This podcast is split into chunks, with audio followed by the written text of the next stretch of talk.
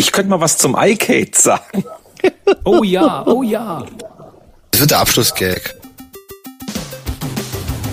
Herzlich willkommen zum Spieleveteranen-Podcast, einem Gemeinschaftsprojekt von Boris Schneider-Jone, Heinrich Lehnhardt, Jörg Langer, Winfried Forster und Anatol Locker. Ich bin wieder da. Hallo, herzlich willkommen zu einer weiteren Ausgabe des Spieleveteranen-Podcasts. Nachdem ich letztes Mal geschwänzt habe, darf ich heute ansagen, wer denn nun alles dabei ist. Ich begrüße in alphabetischer Reihenfolge Anatol Locker. Guten Abend. Heinrich Lehnhardt. Hallo. Jörg Langer.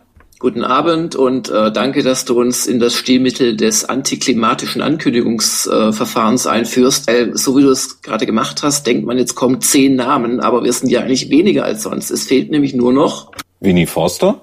Servus. Und ich, Boris Schneider-Jone. Hallo Boris. Hallo. Hallo Stargast. Ja. Ja, ähm, ich habe mich beim letzten Podcast in äh, Belgien rumgetrieben unter anderem, ähm, auch ein bisschen entspannt dabei und komme jetzt natürlich heim und in den Podcast wieder rein mit der bangen Frage, hat schon jemand Wii U gespielt?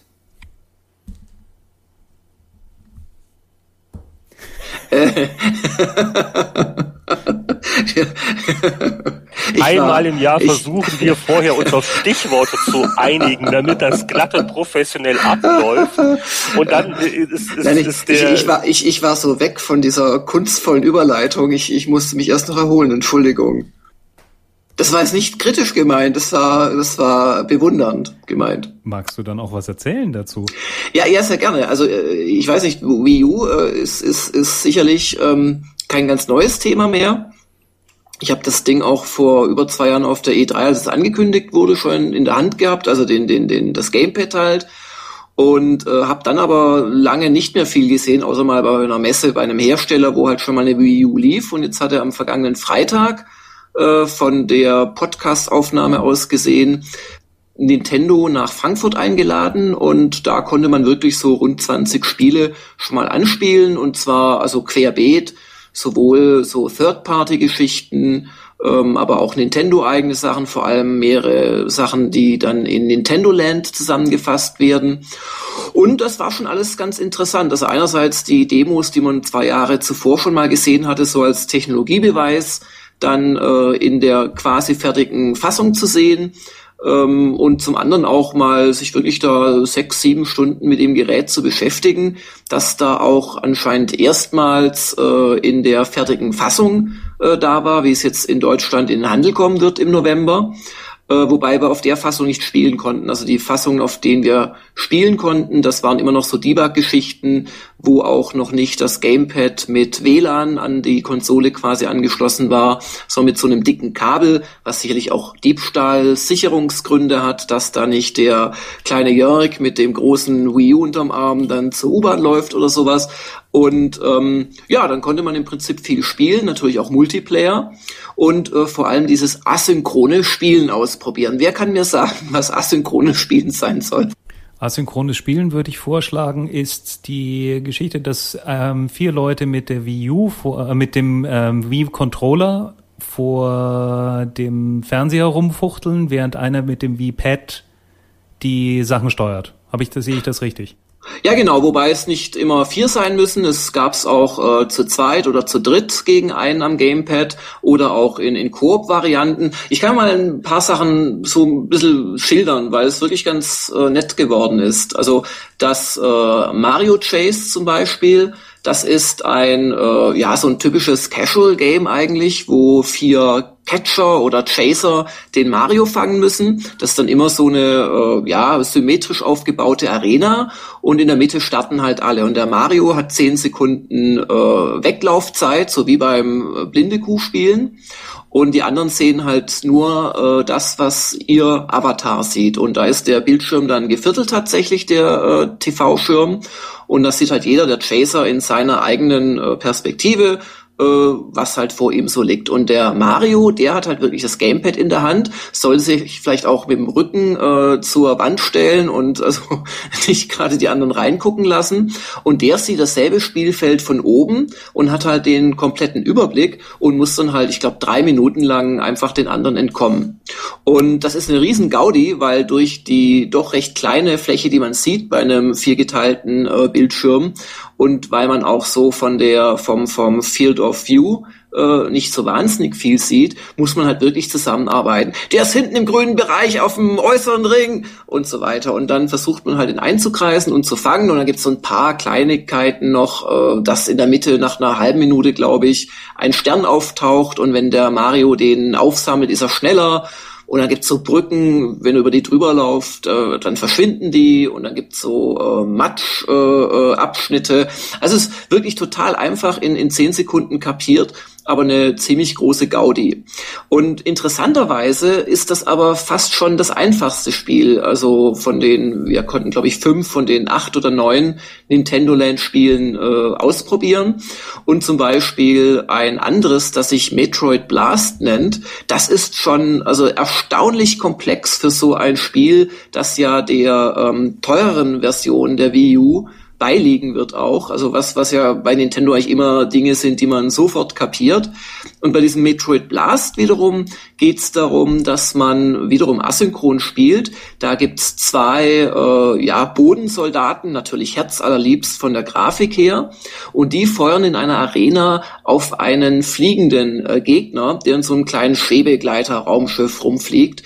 Und wiederum die beiden auf dem Boden haben halt einen Splitscreen und der, der fliegt, der guckt auf den äh, Bildschirm vom Wii Gamepad und fliegt das halt auch wirklich, indem er sich mit dem Gamepad dreht und äh, das hebt und senkt. Und wenn er weit oben fliegt, musst, musst du dann halt wirklich das Gamepad runterhalten und dich so richtig drüber beugen, um zu zielen. Und er muss auch mit dem linken Analogstick macht er, was war denn das nochmal? Ich okay, glaube, okay. Äh, sorry, jetzt, jetzt muss ich unterbrechen, jetzt wird sehr detailliert.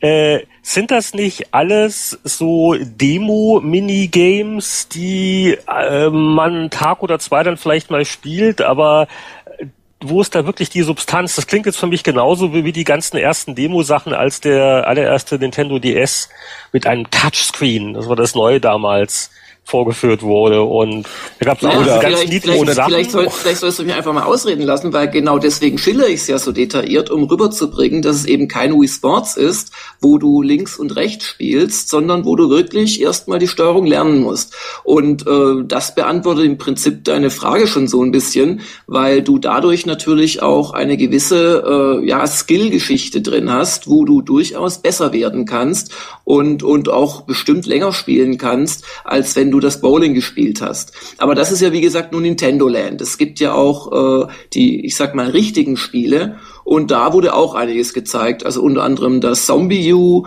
das Mass Effect 3 für ähm, Wii U oder auch Darksiders und Assassin's Creed 3.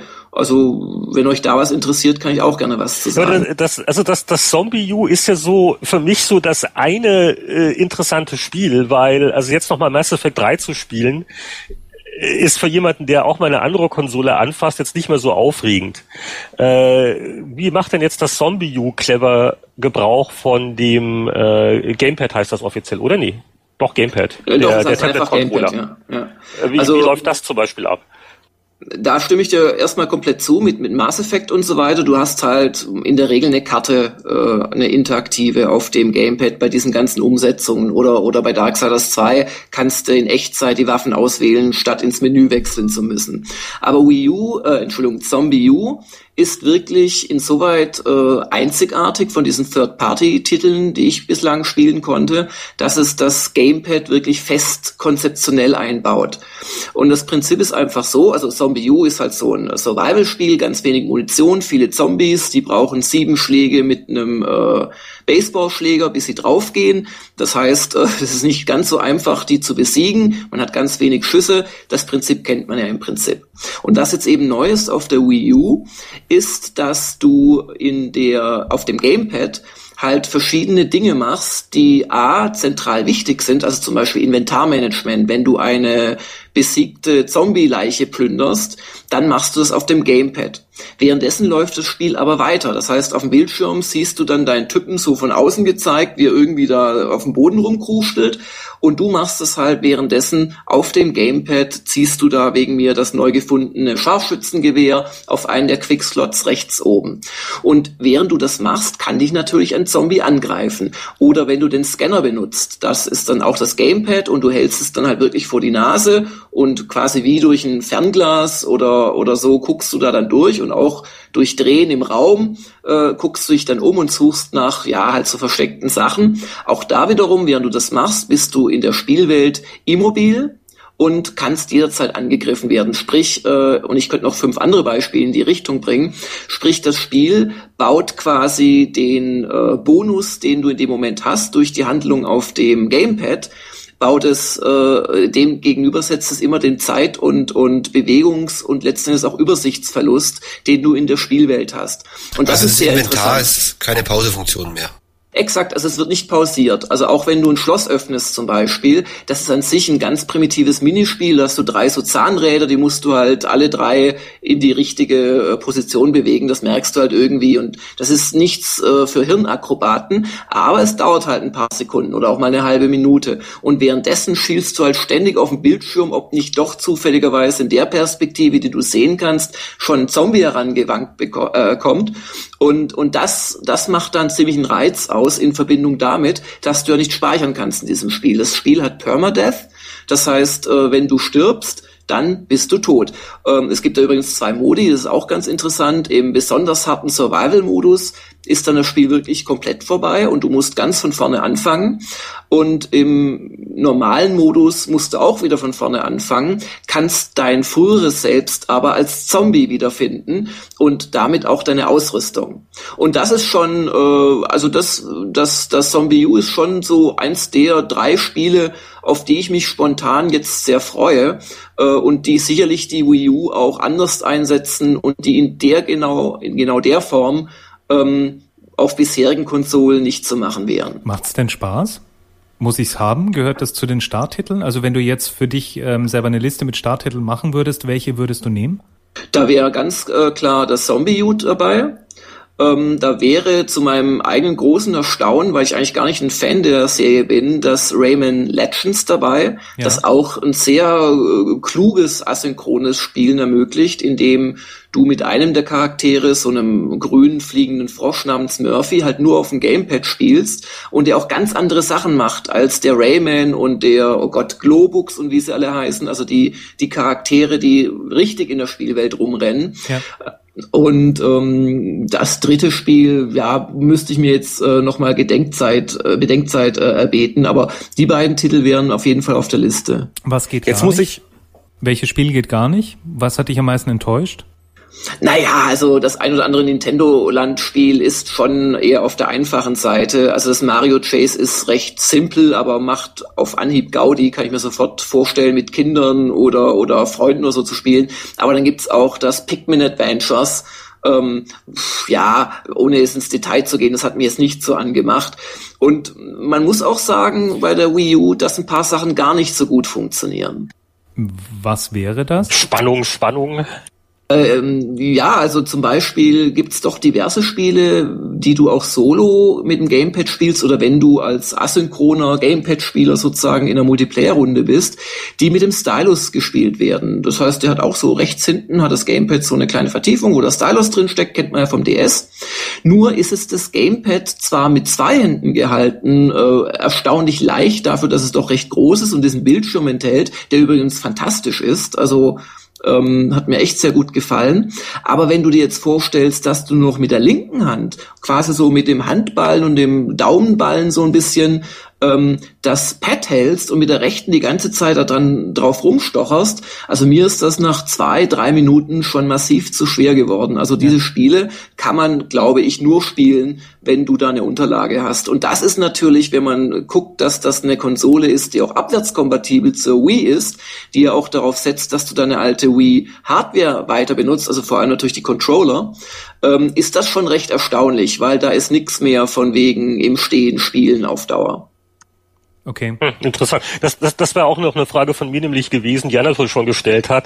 Dieses äh, Gamepad ist ja durch den Bildschirm doch relativ groß und klobig und du hast ja schon gesagt, das Gewicht ist gar nicht mal so schlimm. Aber äh, wenn du jetzt die Wahl hättest, äh, Mass Effect 3 äh, mit dem Controller zu spielen oder mit einem PS3 oder Xbox 360 Controller, was wäre da dein Favorit? Naja, ich würde die erste Stunde bei dem konkreten Beispiel mich daran freuen, dass ich auf dem kleinen Bildschirm ähm, meinen Leuten durch äh, quasi antippen und auf den Gegner ziehen Befehle geben kann. Und ab der zweiten Stunde würde ich wahrscheinlich äh, den Pro-Controller auf der Wii U benutzen oder eben gleich lieber mit einem Xbox-Controller äh, spielen. Wobei, was auch noch ziemlich cool ist, ähm, wo du gerade nochmal Mass Effect ansprichst, äh, ist diese Funktion, den äh, Bildschirminhalt auf den äh, Gamepad-Screen zu bringen. Das, das geht in den Spielen wohl immer einfach durch Tastendruck. Das ist, hat mir ein Nintendo-Mitarbeiter gesagt, auch einfach von der Konsole quasi so vorgesehen. Also da müssen die äh, Programmierer jetzt nicht groß äh, irgendwie Hirnschmalz oder Programmzyklen drauf verwenden. Und das war schon sehr lustig, quasi im Handheld-Format ähm, das komplette Maßeffekt zu haben. Ähm, ob das jetzt praktischerweise so oft eingesetzt wird, weiß ich nicht, aber es mag schon so sein. Aber das, ich glaube, das ist total Ach. klasse für alle Kinder, die sich ja. dann dieses Ding holen und die Konsole läuft und die Eltern haben es nicht mitbekommen und die können dann nämlich noch Bett spielen. Also was ja. mich noch interessiert dazu, ähm, die Auflösung ist ja nicht identisch, aber man hat quasi schon ähm, genau eigentlich die Grafik, die auch auf dem großen Display dann da ist. Oder wie, wie du hast das genau, empfunden? Ja, du hast, nee, es ist exakt dieselbe Grafik. Da gibt's, äh, also klar, äh, es ist eine geringere Auflösung.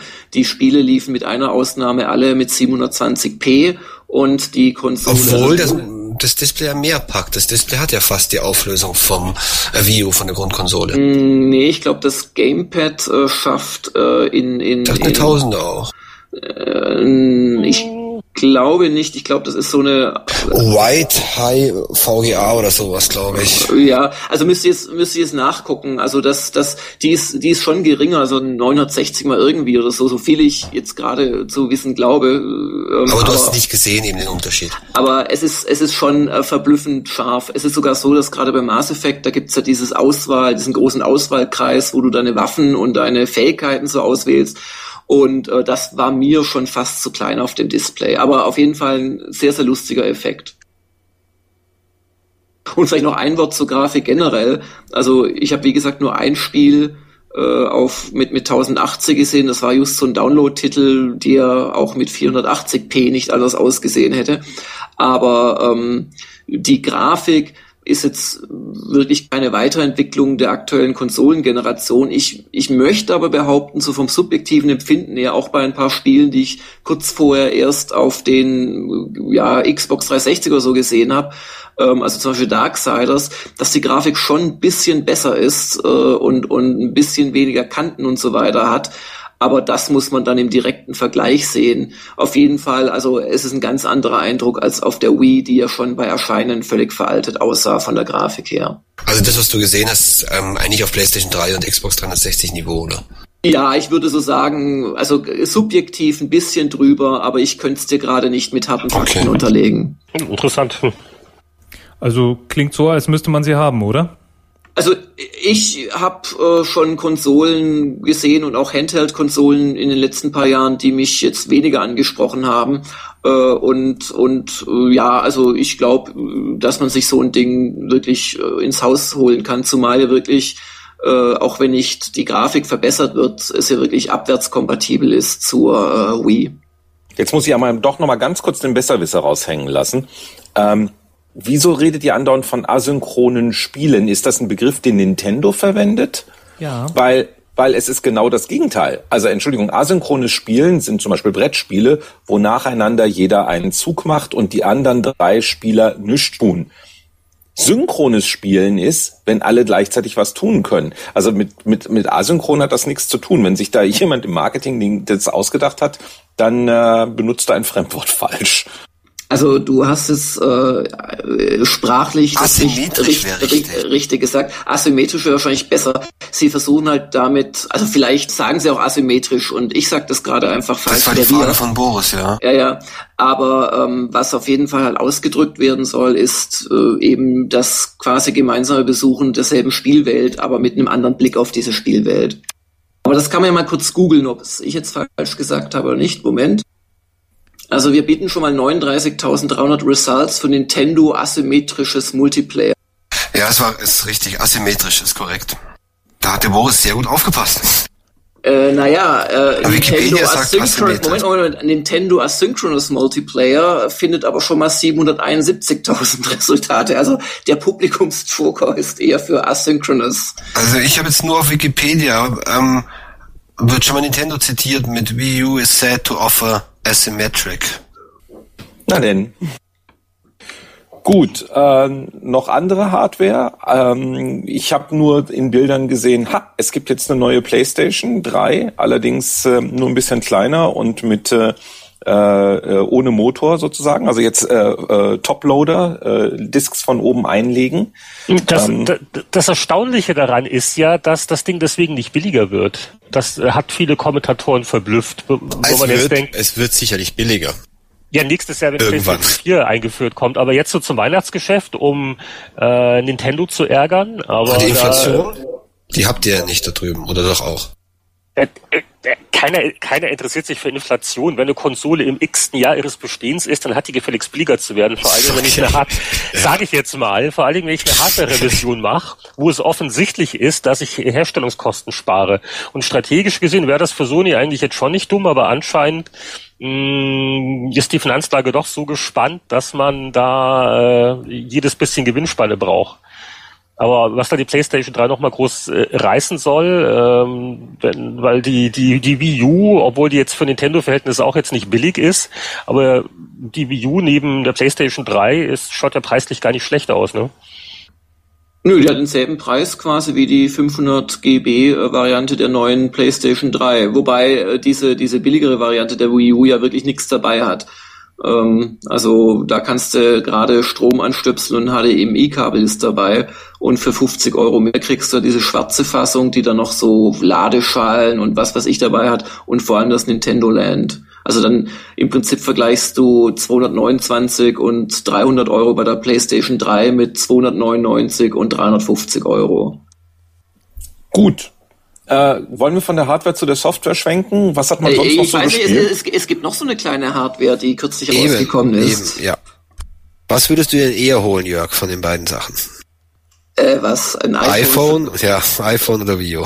Nee, natürlich wir sollten Wii. vielleicht mal kurz über das iPhone sprechen. Das haben ja, wir noch nicht gemacht. Ja, natürlich eine Wii U, aber, aber iPhone habe ich mir ja quasi als Update für mein 4S geholt. Da ist ja fast alles drin, was das 5 auch kann oder alles mit kleinerem Bildschirm halt. Was jetzt beim iPhone 5 aus Spielersicht natürlich interessant ist, ist, dass jetzt auch der iPod Touch endlich mal wieder abgedatet wird. Und der iPod Touch äh, ist sicher einer der Gründe, warum äh, Nintendo vielleicht nicht mehr ganz so viel äh, Profit übers Jahr macht, wie das vor ein paar Jahren noch der Fall war. Äh, äh, der iPod Touch ist halt äh, sehr interessant. Das ist quasi ein, ein, ein iPhone ohne, ohne Phone aber die ganzen Spiele laufen halt drauf und ja, ist natürlich. Vorsicht, Vorsicht, Vorsicht. Die meisten? Viele? Ähm, also ich habe ähm, jetzt hier ein iPhone 5 liegen und ähm, der Screen ist gigantisch und der Screen ist groß und der wird exakt, er hat exakt, es ist genau derselbe Screen wird auch im iPod Touch verbaut. Der iPod Touch hat allerdings den langsameren Prozessor mhm. gegenüber dem iPhone.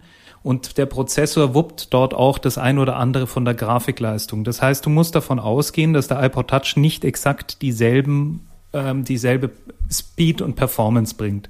Aber aber es ist ein Upgrade, weil ich glaube, jetzt definitiv, der letzte weil ist definitiv weil, ein Upgrade. Weil weil der iPod Touch war ja immer noch auf iPhone 4 Niveau. Ne? Der iPod Touch hat doch den Sprung auf 4S nie mitgemacht. Korrekt. Hat er nicht. Also vielleicht mal ganz kurz zu dem iPhone. Äh, mein Eindruck ist, das Ding liegt halt extrem leicht in der Hand. Das ist das, was, was mich eigentlich am meisten überrascht hat. Wenn du das ähm, das erste Mal in die, in die Hand nimmst, hast du das Gefühl, du hast ein Mockup. In der Pfote. Dabei ist es trotzdem noch sehr, sehr wertig. Also sie haben wieder das übliche ähm, Glas, sie haben hinten so anodisiertes äh, Aluminium mit dabei und mit Glasoberflächen und alles irgendwie schnickschnack ausgeschnitten. Also du musst bei Spaltmaß kennt dieses Gerät, dieses Wort kennt dieses Gerät eigentlich gar nicht. Es ist wirklich extrem schön verarbeitet. Dafür ist es allerdings sauteuer, da erwarte ich das auch. Der Schirm ist sehr groß, ähm, hat eine wirklich hervorragende Qualität, kann ich wirklich nur empfehlen, ist halt ähm, im Gegensatz zu dem 4S etwas größer. Was mir wichtig war, ist, wie fühlt sich das eigentlich von der Bedienung an? Kann ich mit meinem Daumen, wenn ich es in der Hand habe, ganz oben hingehen und komme ich genauso gut äh, problemlos nach unten? Weil ich habe immer das Problem bei den Pads oder bei den allzu großen ähm, anderen Smartphones, dass die irgendwann mal in Bedienung so zwischen Handy, dass du ja irgendwann mal aus der Jackentasche rausziehst, wenn du unterwegs bist, und einem größeren Tablet. Ähm, die, das schwankt irgendwie so dazwischen und das ist nicht immer sehr gelungen in Sachen Ergonomie, gerade wenn du unterwegs bist. Hier habe ich das Gefühl, das passt eigentlich alles sehr gut. Ähm, Ansonsten für mich, ich sag's jetzt mal ganz brutal, es ist echt ein super, super schönes Gerät. Es ist ein Schmuckstückchen und die Ingenieure haben sich wirklich mal wieder übertroffen. Aber langsam, das hatte ich auch schon geschrieben, fühlt sich das iPhone 5 an wie der iPod 14. Das heißt, es gibt immer neue Funktionen, es gibt eine ganze Menge toller neuer Hardware-Geschichten, wo du sagst, wow, eine Kamera, die wirklich anständig ist, kann man auch auf dieser Größe machen, toll. Aber sagen wir es so, die, die, diese Initiationsgeschichte, die das erste Mal, wenn du ein iPhone in der Hand hältst, dass du so das Gefühl hast, wow, ich bin damit erreichbar und die Spiele sehen gut aus und äh, es gibt sogar noch Retro-Spiele und so. Aus der Zeit sind wir jetzt raus. Dazu noch, jetzt haben wir neue Screen-Größe. Das heißt, insgesamt müssen jetzt 700.000 Apps angepasst werden. Ich möchte nicht wissen, wie viele Entwickler zu Hause sitzen, gerade so die ein, zwei Mann-Entwickler, und äh, in ihrem stillen Kämmerlein und sachte in die Tischkante beißen. Also Moment, Moment, ich bin ja kein iPhone-Benutzer. Oh, wow, da habe ich aber jetzt wieder was hier. Ach, da ist nichts kompatibel von dem alten Zeug. Quatsch, Doch, nein, natürlich, natürlich. Oh, das ist ja ein, ein, ein kleiner schwarzer Balken oben und unten. Ja, also eben, selbst ich eben. als alter selbst ich als alter Zyniker sage, Entschuldigung, aber da fasse ich doch ein Spiel nicht an, ähm, um dann noch diese diese 38 Pixel mehr dann da da oben dran zu kleben oder Also jetzt mal meine also, Frage. Ja, ja es, ähm, nee, das ist schon, das sind nicht nur 38 Pixel, das ist schon eine das ist schon eine, eine ganze Menge und das macht natürlich was vom Eindruck auch aus. Nicht jeder wird das updaten, das ist schon klar. Viele also ja, skaliert wird nie, Anatol. Aber die die die ganzen neuen Spiele werden es von vornherein unterstützen. Es werden ja auch einige ähm, von den größeren Titeln werden auch einige Sachen ja auch jetzt äh, nochmal abgedatet, dass es ausnutzen. Und in ein paar Monaten, mein Gott, da äh, kräht kein Hahn mehr danach, weil da ist es wirklich Standard, dass die neuen Apps alle die Auflösung ausnutzen. Nee, also das halte ich jetzt. Habe ich überhaupt kein Problem. Genauso wie, ähm, was ein bisschen an einen anfräst, ist der Dock-Connector. Das ist klar, der ist jetzt kleiner geworden. Ähm, da gab es auch eine Riesenwelle im Netz, die ich nicht ganz nachvollziehen kann, weil wenn Nokia irgendwie seine Anschlüsse ähm, geändert hat für seine Telefone, hat auch kein Hahn danach gekräht. Da gab es auch irgendwie sieben oder acht verschiedene Varianten und keiner hat was gesagt. Jetzt war es hier ein Riesenthema. Aber ähm, sonst, also wenn sich jemand heute ein iPhone kauft, kann ich wirklich nur äh, sagen, ja, dann ähm, lohnt sich das Fünfer. Zusammenfassend.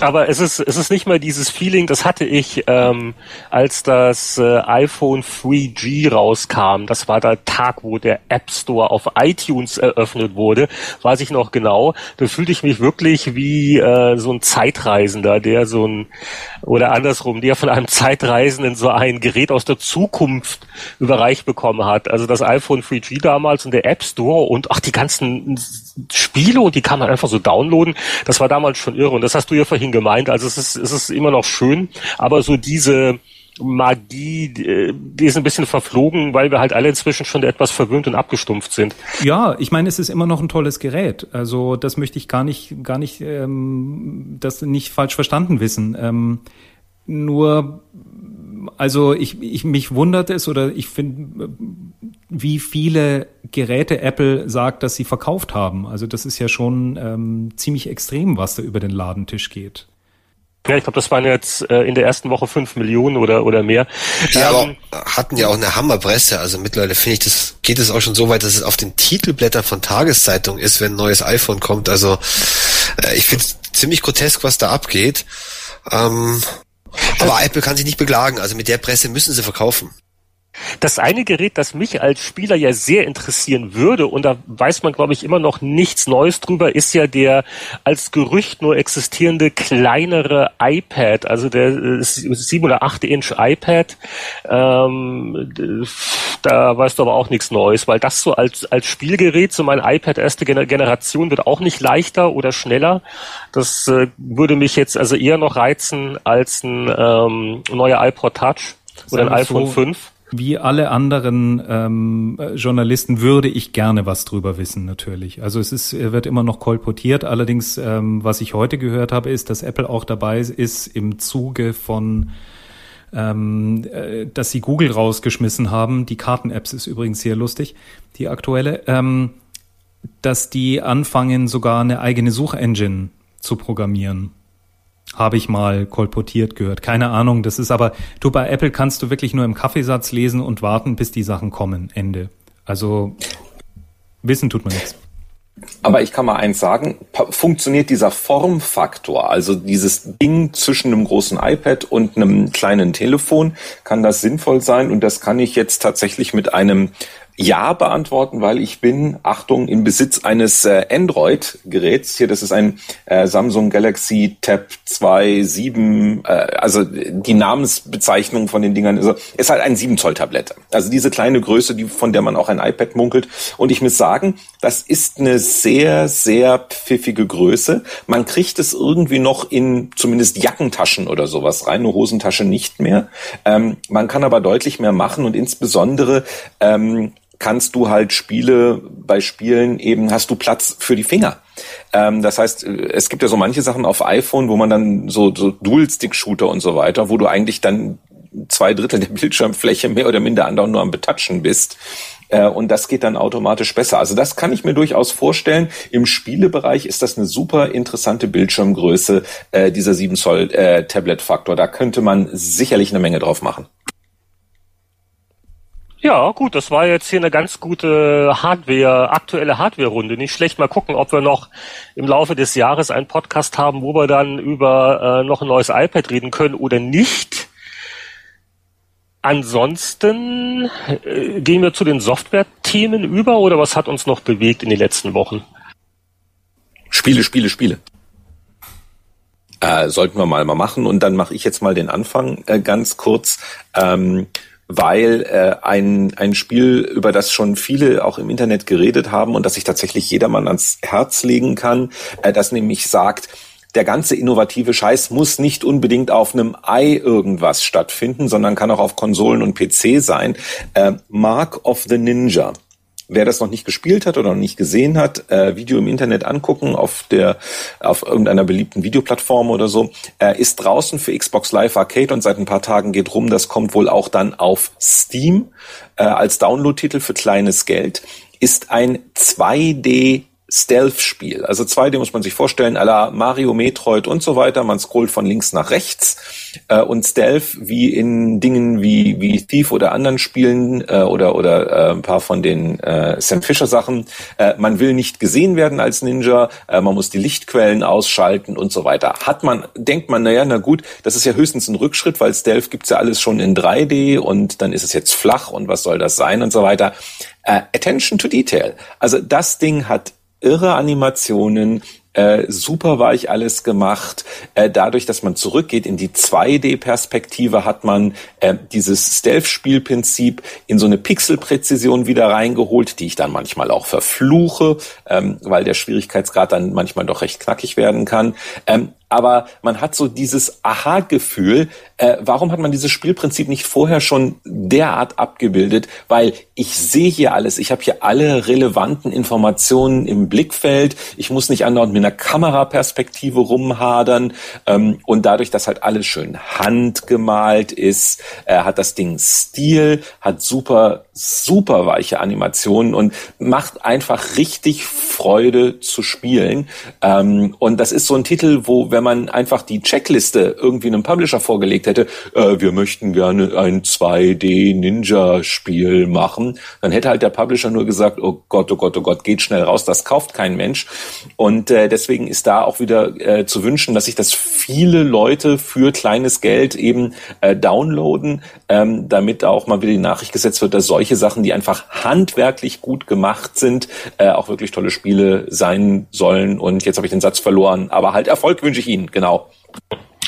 Ja, wobei, wer, wer braucht denn für einen digitalen Release noch wirklich Publisher? Ich meine, äh, das ist, ich will jetzt das Thema nicht wieder anfangen, aber wir könnten ja fast schon einen monatlichen Kickstarter-Podcast machen, ähm, wo jetzt die ehemaligen Black Eye-Leute, Obsidian Entertainment, äh, auch mal schnell eine Million in ein paar Tagen gesammelt haben, weil die wollen halt ein altmodisches äh, Taktik-Rollenspiel machen, so ähnlich wie halt früher Icewind Dale und Planescape Torment, so die Richtung und so weiter und so fort. Und äh, mit den ganzen digitalen Vertriebswegen, die du halt hast, äh, das ist ja wirklich gerade ein spannendes Thema. Also was ist denn die ah, Rolle ah, eines ah, Publishers noch? Ja, ja, die Rolle eines Publishers ist es nämlich beispielsweise, wie jetzt der eine oder andere gerade feststellt, auf Kickstarter am Anfang die Trommel zu rühren, damit du auf den ganzen Webseiten überhaupt erwähnt wirst, damit die Leute überhaupt dein, dein, dein Kickstarter-Projekt sehen also der Publisher im Sinne von demjenigen, der Marketing macht, und zwar Marketing ganz, ganz klassisch, als damit überhaupt jemand mal erstmal weiß, äh, dass es dich gibt. Äh, wenn wir jetzt morgen äh, äh, irgendein Projekt in Kickstarter reinstellen, äh, da kann die Idee noch so gut sein, weil da nicht unser Name hinterher ist, weil und die Joysticks und Kotakus und Gamer Globals vielleicht dieser Welt nicht groß über uns berichten, wird da auch keiner kommen. Also du brauchst einen Publisher. Alle großen Kickstarter, da steckt ein Double Fine dahinter oder sonst jemand oder es ist eine alte Industriegröße und just deswegen ist es automatisch ein Newsbeitrag wert und so. Also ja, ja, Moritz, äh, aber damit schrumpft der Publisher wirklich zu reinem Marketing- oder PR-Maschine zusammen. Also klar, den braucht's, aber wie, wie stark ist sein, sein ähm, Zweck eigentlich geschrumpft? Naja, aber das ist ja auch eine Mischkalkulation. Also die Publisher übernehmen ja auch immer mehr die Rolle, die oder schlittern immer mehr in die Rolle, die früher die ähm, die Musikindustrie hatte. Die hatten am Anfang auch alle Rundumversorgung von ihren Künstlern mit 360 Grad Deals. Und inzwischen machen die auch ähm, kleine Geschichten, organisieren Touren oder machen halt nur, frag mich nicht, ähm, lassen die T-Shirts drücken und liefern den Rest an die Band. Also ich glaube, dass ähm, gerade für die großen Publisher da auch eine ganze Menge Musik drin ist, auch in dem Kickstarter-Geschäft. Ja, aber das, was Boris beschreibt, ist, dass die Publisher eigentlich nur noch schreien dürfen. Viel mehr, viel mehr machen sie nicht. Also sie produzieren nicht mehr, sie liefern nicht mehr aus, sie versuchen nicht mehr in die Läden zu kommen. Man braucht sie eigentlich nicht mehr. Also nochmal, wenn, dann guck doch mal als einfaches Beispiel an den Indie-Bereich auf Xbox Live, wo du diese ganzen Indie-Spiele hast und so. Klar, du blickst ähm, nicht durch ohne große Namen, das ist richtig. Natürlich, ja klar. Und wa was ist ein Publisher? Ein Publisher, jetzt in jedem Bereich, Bücher, Filmen und so weiter, ist jemand, der erstmal vorfiltert, der die Produkte sich anguckt, der schaut, was ist gut, was könnte erfolgreich sein, wo können wir Promotion reingehen, der dann auch mal ein finanzielles Risiko eingeht und so weiter. Muss das eine Maschine sein, so wie wir heute einen Spielepublisher kennen, der äh, Millionen von Discs produziert? Nein, das wird ja nicht mehr sein, richtig. Aber du wirst weiterhin ein, also ein, ein Publisher, äh, äh ein Verleger, wenn wir das Wort mal übersetzen, äh, also jemand, der einfach die Spreu vom Weizen trennt für Kunden. Äh, guck dir mal an, wenn du Wimmelbilderspiele spielen willst, landest du unweigerlich irgendwann bei Big Fish. Die programmieren den ganzen Krempel gar nicht selbst. Aber wenn du ne, so ein russisches Entwicklerhaus bist, das Wimmelbilderspiele macht, Ja, aber nur die Filterfunktion, Boris. Ähm, welcher Publisher hat es denn geschafft, quasi wirklich gut, nur gute Spiele rauszufiltern? Wir kennen doch auch zig Publisher, die existieren, die halt fast nur Mittelmaß oder Schrott machen. Also auch diese Filterfunktion, warum soll die von einem großen Publisher, in großen Anführungszeichen Publisher wahrgenommen werden, wenn die theoretisch auch ein kleines Team wahrnehmen kann, das Filtern?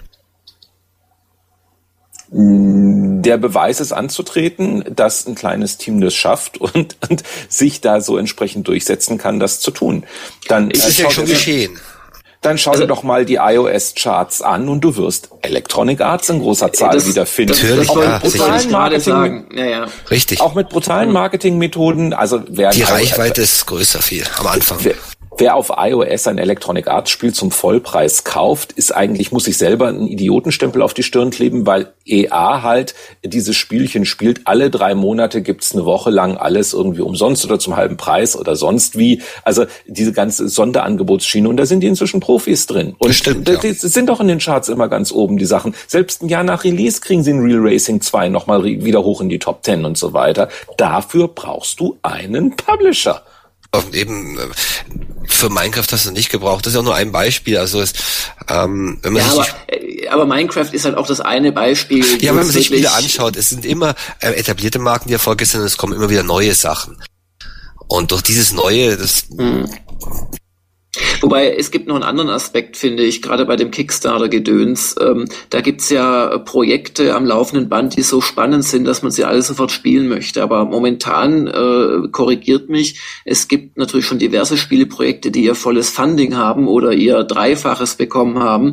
Aber ich bin doch sehr gespannt, wenn dann mal die ersten Spiele tatsächlich fertig Richtig. werden. Bin Und das, das müssen wir erst noch sehen. Aber ich glaube, dann wird was Ähnliches passieren, wie es jetzt Boris gerade in Bezug auf iOS und die großen Namen gesagt hat.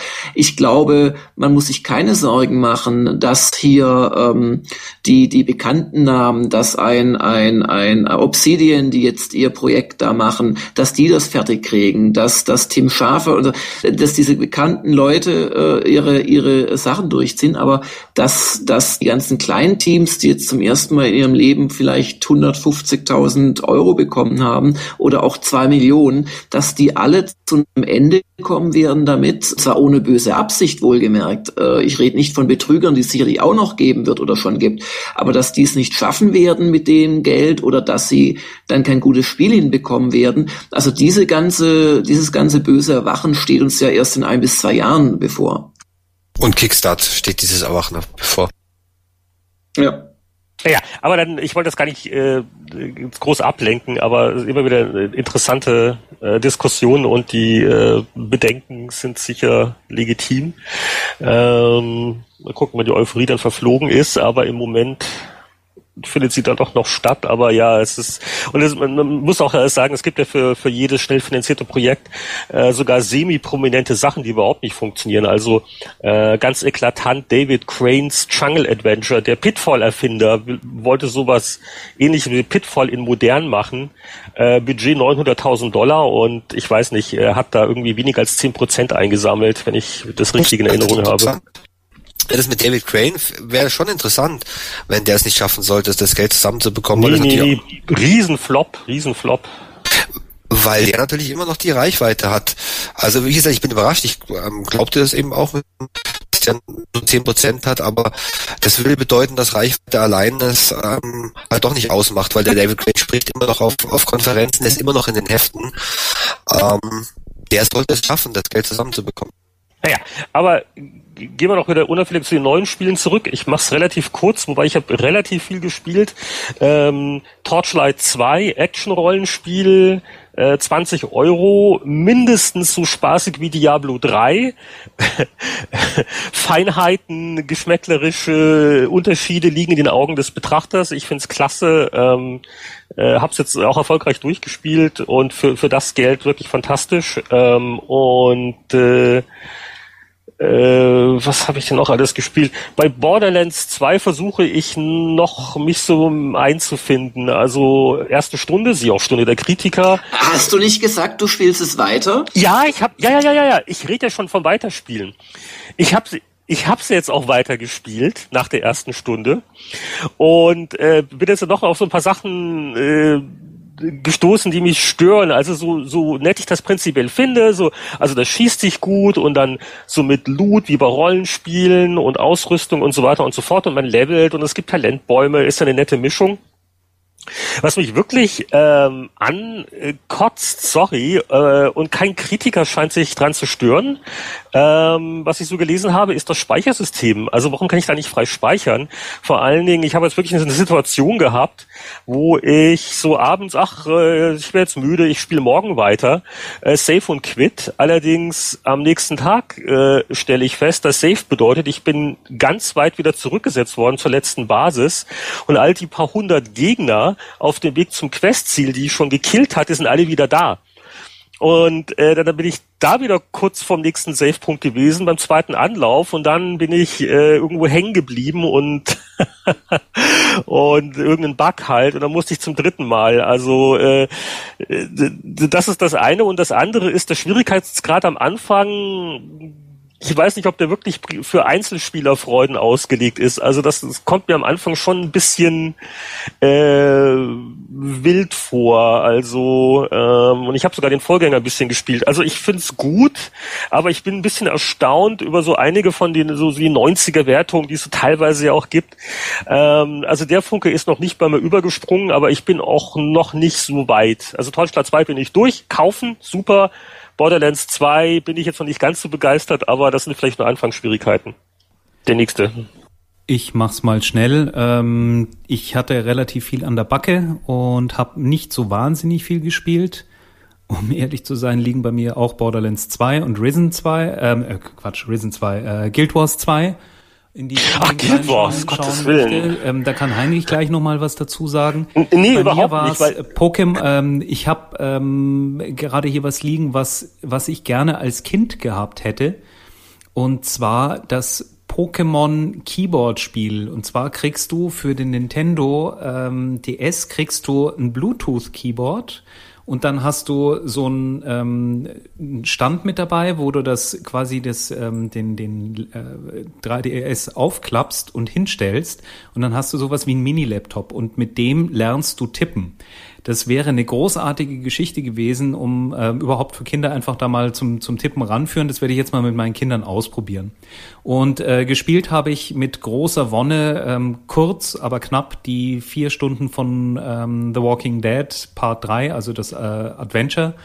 Und kann ich nur sagen, wer die ersten zwei Teile noch nicht gespielt hat, äh, XBLA gibt es und ich glaube auch für die, für die Playstation ist ein Ding, das man unbedingt mal reingeschaut haben sollte. Das war's von meiner Seite. Oh, und äh, jetzt muss ich noch einmal ganz kurz, darf ich jetzt schon die werbende Wildsau ganz kurz mal machen? Lege er los. Wunderbar, Dankeschön. Und zwar habe ich nämlich noch einen zweiten Podcast und zwar ähm, fällt mir nur gerade ein, weil ich es hier nochmal auf meinem Desktop sehe. Ähm, wir haben mit zwei Kollegen, dem Herrn Taglinger, Harald Taglinger und dem Michael Konitzer, einen Podcast zum Thema Digitales gemacht und da sind auch unter anderem so obskure Namen dabei wie Ilya Trojanow oder jetzt in diesem Falle ähm, der Joachim Graf, den der ein oder andere noch aus der Happy Computer von euch kennt. Wuschel! Wuschel! Und wir reden dort über ähm, ja Gott und die Welt und das Digitale per se. Ähm, ihr findet das auf Telepolis, also bei dem Heise Verlag ist das geparkt und äh, geht allerdings dann auf unsere Server rüber. Wir verdienen wie üblich mal wieder nischt, aber es ist eine Geschichte, einfach mal sich eine Dreiviertelstunde auszutauschen. Und ja, wer mal reinhören will, soll dieses tun. Und schönen Gruß an die beiden Herren Taglinger und Konitzer. Vielen Dank, Werbung off. Ja, übrigens, mein, mein Guild Wars 2 Zwischenruf war nur ein, ach, das würde ich auch mal gerne in Ruhe spielen. Ich habe ich hab das in der Beta ein bisschen ausprobiert und das ist eigentlich so genau äh, so meine Art von Spiel, aber äh, es ist so ein bisschen ein Zeitproblem. Es ist halt eine MMO und äh, so vielleicht zu Weihnachten rum äh, komme ich drauf zurück. Aber ich glaube, das geht äh, wahrscheinlich allen so in der Runde mit MMOs und Guild Wars im Speziellen. Aber jetzt zum nächsten. Ja, ich habe ähm, zwei, zwei alte Sachen nachgeholt, und zwar die beiden Call of Duties, Modern Warfare, und zwar den ersten und den zweiten Teil auf der PS3, also muss man eigentlich nicht mehr viel dazu sagen. Also ich fand die beiden ähm, immer noch sehr, sehr gut. Ähm, also überraschenderweise nicht nur technisch, sondern auch vom Spielerischen sind das verdammt gute Spiele. Aber thematisch und storymäßig ist, sollte man sowas natürlich eigentlich, eigentlich nicht spielen.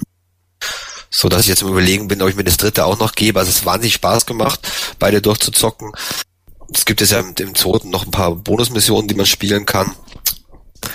Aber es ist sicherlich hart an der Grenze von, vom Setting, von der Story, natürlich vom ganzen Weltbild.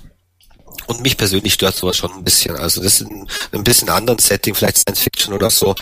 Äh, Wäre mir lieber, als irgendwelche amerikanischen Helden zu spielen dann ist das jetzt doch der richtige Augenblick zu sagen, äh, von alten amerikanischen Helden in äh, äh junge Helden der Schriftstellerkunst sollen wir noch in einem Heft blättern. Ganz kurz, hat Jörg, Jörg? noch ähm, eine nicht zu verachtende Latte von Spielen? Äh, Latte Macchiato bitte. Ähm, ja, ich habe ich hab also viel von dem, was ihr eh schon genannt habt und ich habe ja vorhin zu Wii U schon so viel erzählt, aber vielleicht eins, was ich gerade spiele nebenher seit ein paar Wochen, da bin ich mal wieder in der glücklichen Lage, mich privilegiert, äh, äh, schwieriges Wort fühlen zu dürfen als Computerspiele-Tester, weil ich kann schon seit geraumer Zeit die finale, denke ich, oder fast finale Fassung von XCOM äh, spielen, Enemy Unknown, was ja das Remake zu einem uralten, äh, höllisch schweren, höllisch spielerbestrafenden, höllisch äh, schlecht zu bedienten Taktik äh, ist. Und ähm, ich spiele es sehr gerne, bin mir noch nicht ganz sicher, wie wir es am Ende bewerten werden. Das weiß ich in ein, zwei Wochen, wenn wir auch einen Test dann bringen. Ähm, aber äh, ich freue mich wirklich auf ein soziales Experiment bei dieser Geschichte. Ähm, vielleicht oder auch nicht habt ihr mitgekriegt, dass bei Jagged Alliance Back in Action, was ein Remake oder eine Neuinterpretation auch von so einem alten äh, Spiel ist, dass es da unglaubliche Proteste mancher Fans gab in Richtung, ach, alles so simplifiziert und das atmet nicht mehr den Geist des alten Jagged Alliance 2 und man muss die Söldner nicht mehr täglich bezahlen. Und dieses XCOM, obwohl ich es wirklich sehr gut gemacht finde, ist halt äh, im Vergleich zu äh, dem uralten XCOM nochmal ungeheuer viel stärker simplifiziert worden. Also du hast nur noch vier bis sechs äh, Soldaten, die gleichzeitig rumrennen. Du kannst denen noch genau zwei Inventarplätze neben Waffe und Rüstung füllen. Solche Geschichten. Und trotzdem äh, kriegt das Take-Two beziehungsweise das macht Fire Access ähm, aus meiner Sicht ziemlich gut hin, das uralte Genre Rundentaktik in ja die moderne Spielewelt zu übertragen. Also da wird alles sehr viel mit Kamerafahrten gemacht und äh, viel mit so Zwischensequenzen und so weiter, aber halt nicht auf dumm und und und casualisiert, sondern die Gefechte sind immer noch recht anspruchsvoll. Vor allem wenn man es äh, im ja auch wiederum Permadeath-Modus spielt als als Iron Man äh, wie ich es gerade mache. Und dann hast du halt deinen äh, Jörg Langer oder deinen Duncan Idaho oder wie ich halt meine Helden dann so nenne, hast du halt wirklich stundenlang gespielt und aufgelevelt und so weiter. Und dann hast du drei Schüsse mit einer 86% Chance und das kann nicht schief gehen, aber du triffst nicht. Und im Gegenschlag macht dich dann der blöde kleine fiese Alienwicht fertig und dann ist er einfach weg.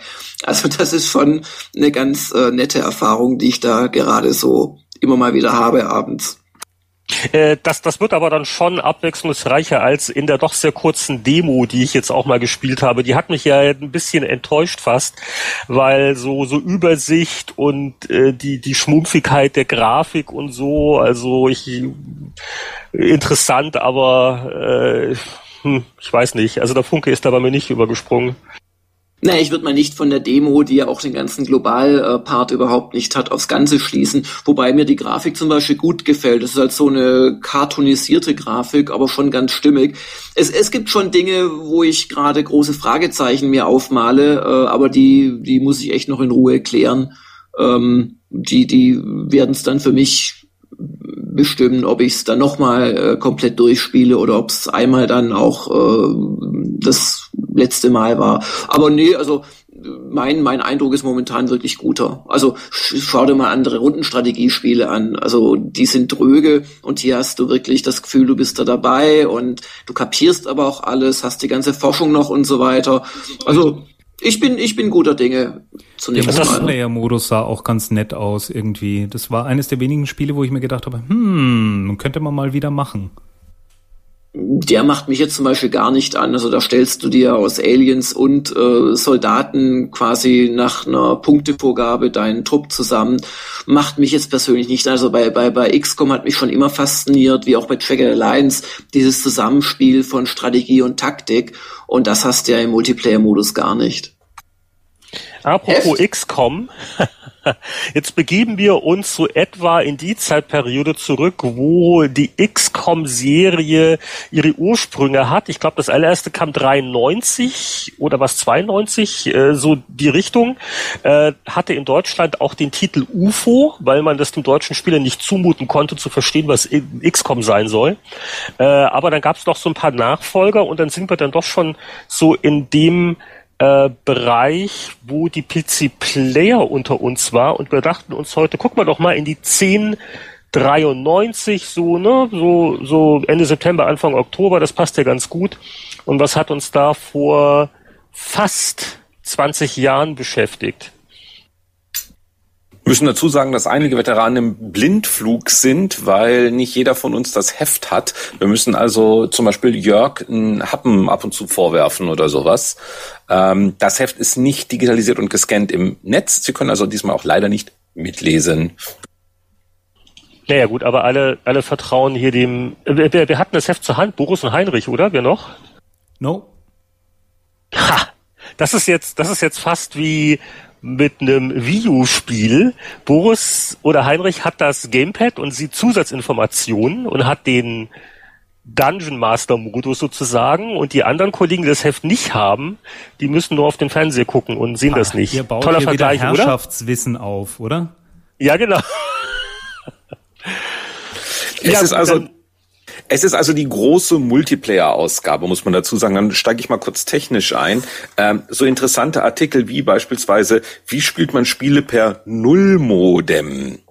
Ähm, RS232-Kabel mit gekreuzten Leitungen. Ähm, sehr spannende Sache. Ähm, und dann ins Netz gegangen. Äh, wir versuchen verzweifelt zu erklären, das bin sogar ich, ähm, wie denn das mit diesen Netzwerkdingen funktioniert. Also ähm, und wie man mehrere Rechner zusammenschließen kann, dass sie Daten miteinander austauschen können über Netzwerkkabel. Hochspannend. Äh, da könnte sich technisch noch mal was draus entwickeln aus dieser Technologie.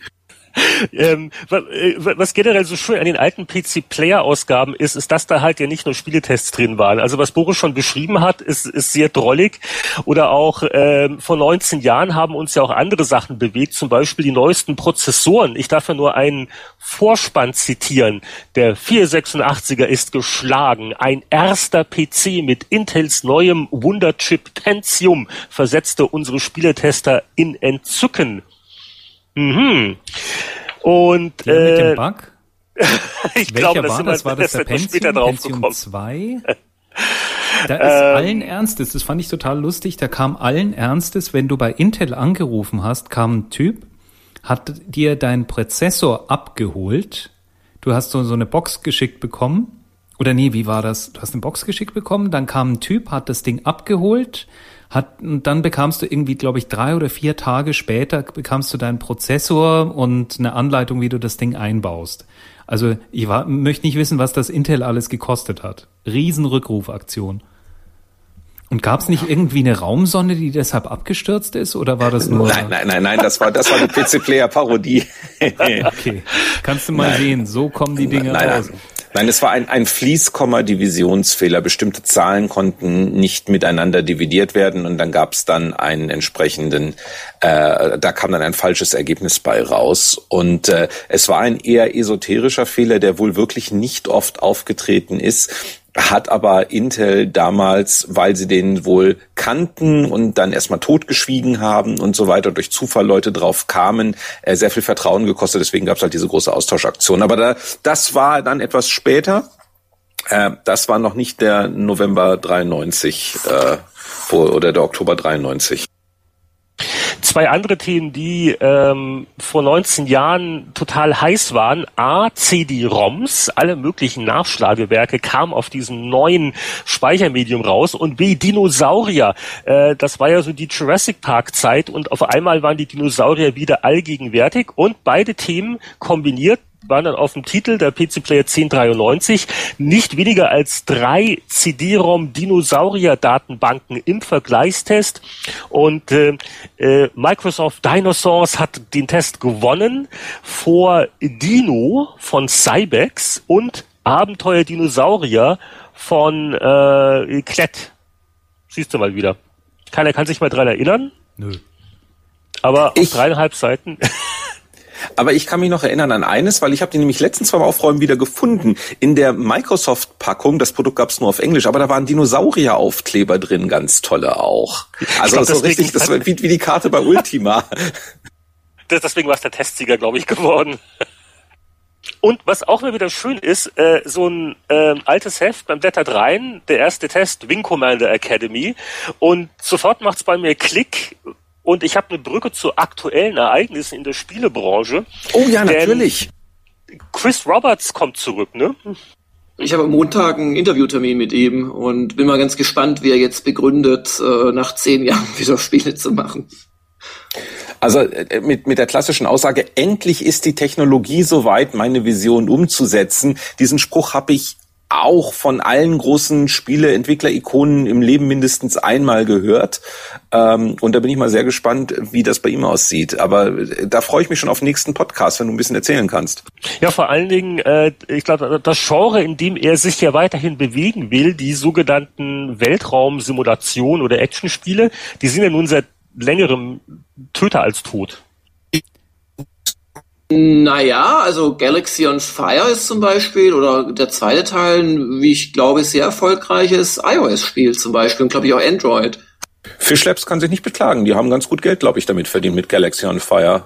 Ich meine, das Ding, das Ding ist nicht ganz so komplex wie Wing Commander, was, äh, was vor Jahren, als man Wing Commander noch gespielt hat, zu äh, äh, hysterischen Lachanfällen natürlich verleitet hätte, weil das Ding ja noch nie komplex war. Ah, also im Vergleich zu einem, äh, was weiß ich, X oder, oder, oder selbst einem X-Wing. Aber also das, das ist schon eine schöne äh, Reinterpretation des Themas. Also ich glaube nicht, dass per se Weltraumspiele tot sind. Jetzt frage ich mal nochmal in die Runde, wann hat Chris Roberts das letzte gute Spiel abgeliefert? Das ist eine andere Frage. Privateer? Uh. Vielleicht wirklich nur sein erstes Wing War, war, war Privateer überhaupt ein richtiges Roberts-Ding? War das nicht von seinem Bruder oder erst beim Nachfolger? Es gab so viele. Ich glaube, er hat eins noch der Lancer gemacht. Entweder Freelancer oder Star Lancer ist von ihm. Nee, und die also, waren eigentlich nee, beide nee, gut. Wieder, wieder noch, wieder noch, weil Star Lancer war zugekauft von einem englischen Team. Richtig, ähm, Warthog, glaube ich. Und ähm, äh, Freelancer, hat, hat ihn nie fertig gemacht. Also, also Freelancer so, gab es immer Visionen, Messe-Demos. Ja, stimmt. Das hat dann der Deutsche da, der, wie heißt er denn? Äh, Jörg, Ach, Jörg Neumann. Ja, genau. Der hat das dann, glaube ich, als, als, genau. Also Privateer war Chris Roberts und sein Bruder. Beide. Ah, die waren dann schon zusammen. Okay, also da, ja, und ich weiß nicht, so, so, so Private Player Strike Commander, ne? 4, 94 sehe ich hier gerade. 90 Prozent ist viel gewesen damals, ja. Aber gespielt hat es doch keiner. Privateer. Wie, bitte? Was? Privateer war genial. sind, wir, sind wir schon einer? Sind wir schon einer. Äh, die Massen werden sich in wenigen Stunden vor deinem äh, Heimdomizil versammeln. Die Wut-Weltraumspieler. Also mein Eindruck damals war ja, dass das ähm, Privateer die Erwartungen nicht ähm, erfüllt hat und vor allem auch niemals so erfolgreich wurde wie die Wing Commanders oder sehe ich das falsch? Ja. Nee, Privateer nee. war in Deutschland nochmal ein richtig großer Hit. Privateer war klasse, selbst Privateer 2 äh, war, war ein gutes Spiel, äh, äh, trotz Prochno, weil Prochno spielt ja eigentlich immer nur in, aber ähm, nee, nee, das war auf jeden Fall gut. Und, und Freelancer halte ich heute noch für eins der wirklich spielenswertesten Weltraumstrategiespiele. Das kann man mittlerweile mit, oder schon seit zehn Jahren wahrscheinlich, mit HD-Textures so ein bisschen modernisieren und mit Mods so ein bisschen aufpeppen noch. Also das sind ganz, ganz schöne Spiele und, und Freelancer ist ja in der direkten Tradition von Privateer, das ja wiederum in der Tradition von Elite ist. So ein bisschen zumindest, Handel und so weiter ich, ich blätter inzwischen noch im Testteil weiter rum. Äh, Sachen, an die sich keiner mehr erinnert. Äh, zehn Punkte von 100 möglichen Punkten hat bekommen Terminator 2 Chess Wars. Das, okay. Schachspiel, ja. keine weiteren Fragen. Äh, und äh, äh, ja, äh, keine weiteren. Äh, äh dann, damals gab es noch Simulationen MIG, nicht MIG schneller, also MIG 29, der Sowjetflieger simuliert. Boris äh, Leider hat da ja, 79 Punkte, gar nicht schlecht. Äh, auch zu erwähnen, vielleicht zwei Seiten vorher, Lotus. Ähm, mit nur 70 Punkten so ein Splitscreen-Rennspiel, aber ich erinnere mich noch, dass dann diverse Lotus-Varianten, nicht zuletzt auch auf dem Amiga, ja, ja, noch ganz, ganz gut äh, das, das Rennspiel, das europäische geprägt hatten. Von ja, ja, natürlich. Das war ein paar Jahre davor. Also ich schätze mal, ihr habt so schlecht getestet, weil es einfach sehr spät kam. 93. 1990 nee, da, kam das erste Lotus. Da war aber äh, Lotus 2 war doch das bessere. Äh, Lotus 1 war gut. Lotus 2 war sehr gut. Lotus 1 hatte ein paar Sachen, die sich besser waren als im zweiten Teil, aber beides waren sehr gute Rennspiele. Ich persönlich habe auch den zweiten Teil mehr gespielt. Und es ist ein Lotus 2 ist sicherlich eines der besten europäischen Rennspiele.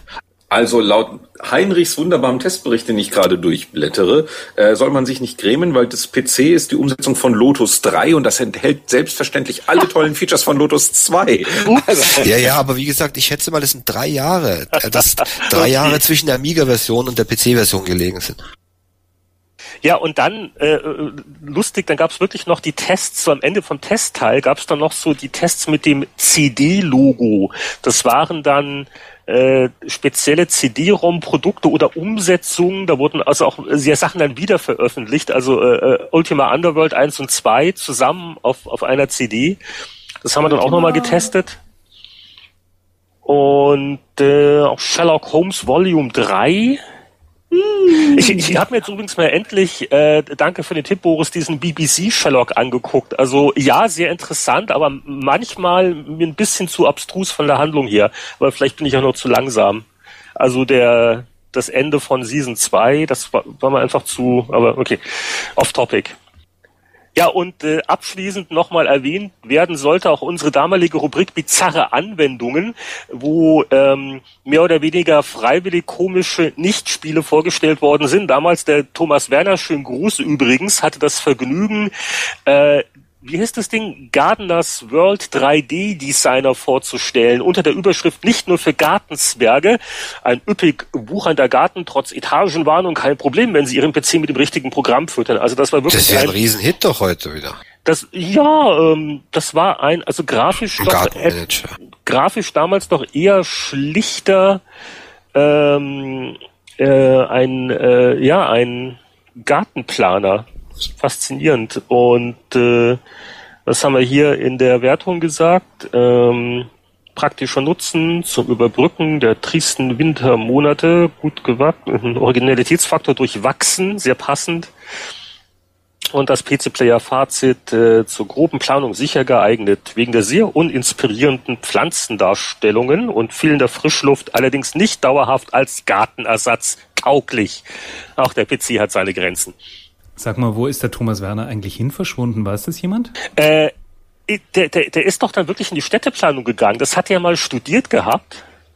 Ah, okay. Und dann kam er vom rechten Weg ab und hat so mit diesen Spielenheften rumgemacht und als alles den Bach runterging, hatte er im Gegensatz zu mir, ne, hatte er was ordentliches mal gelernt gehabt.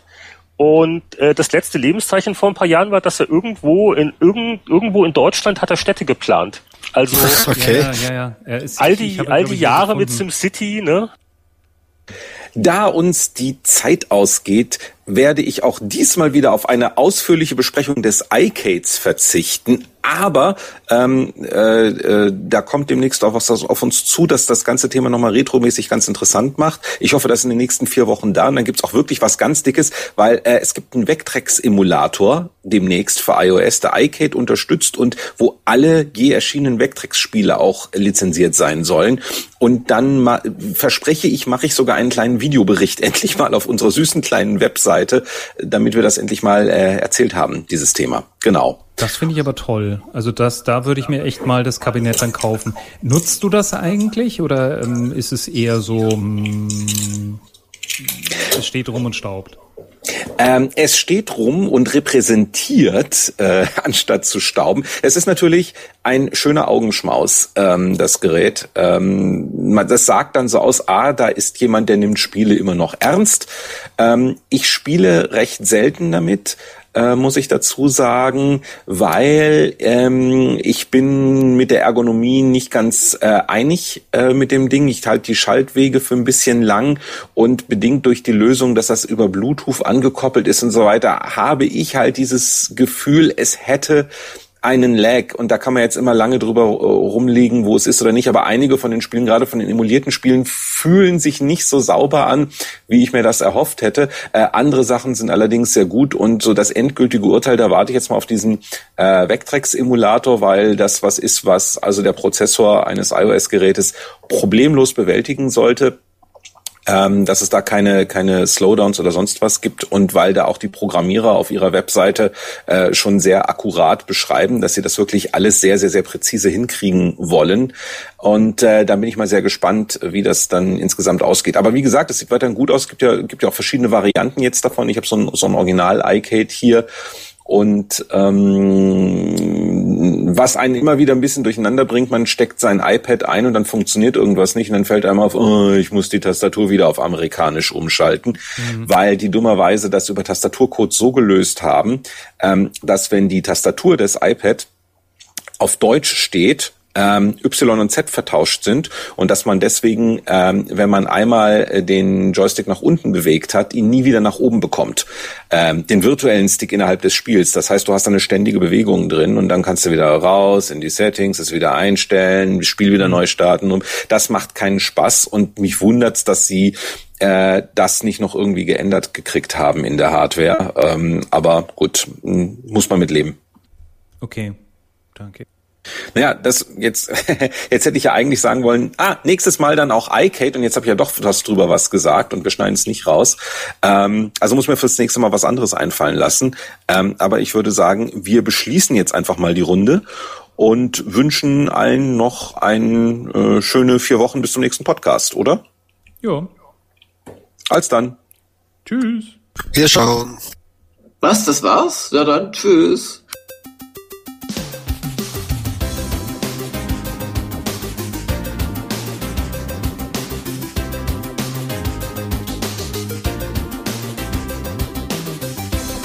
Der Spieleveteranen-Podcast ist ein privater Podcast. Sie erreichen ihn unter www.spieleveteranen.de. Auf diesem Blog finden Sie Informationen, Links und können sich an Diskussionen beteiligen. Wir wünschen Ihnen viel Spaß. Bis zum nächsten Mal.